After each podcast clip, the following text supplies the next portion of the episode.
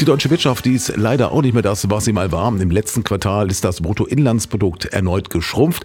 In einem Brandbrief haben die vier großen Wirtschaftsverbände die Ampelregierung um Kanzler Olaf Scholz jetzt eine wirtschaftspolitische Offensive und Reformen für mehr Wettbewerbsfähigkeit gefordert. Der Standort Deutschland verliere an Attraktivität und der Frust und die Verunsicherung bei vielen Betrieben wachse und die Verlagerung von industrieller Produktion ins Ausland nehme zu. Und die IG Metall, die sieht das ähnlich. Im Rahmen des DGB Neujahrsempfangs in der Hamelner Sumpfblume hat ihr politischer Sekretär Dr. Friedrich Speidel deutlich gemacht, dass die Politik den Rahmen für die Industrie schaffen müsse. Damit die Industrie hier auch weiter zuversichtlich investiert und so weiter.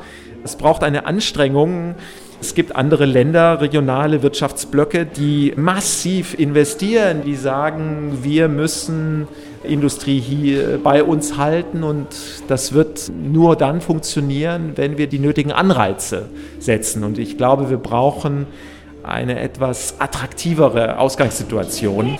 Und um das zu schaffen, fordert die IG Metall ein Sondervermögen für die Industrie, also so ähnlich wie bei der Bundeswehr, nur deutlich höher.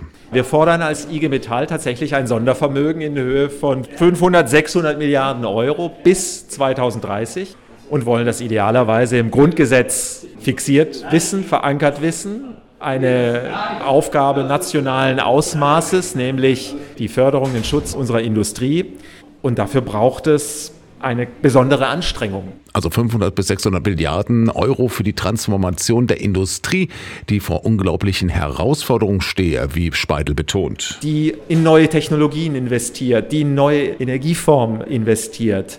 Ich sage nur Stahlindustrie, Direktinduktion, Umstellung auf Wasserstoff im Stahl. Wir brauchen grünen Wasserstoff.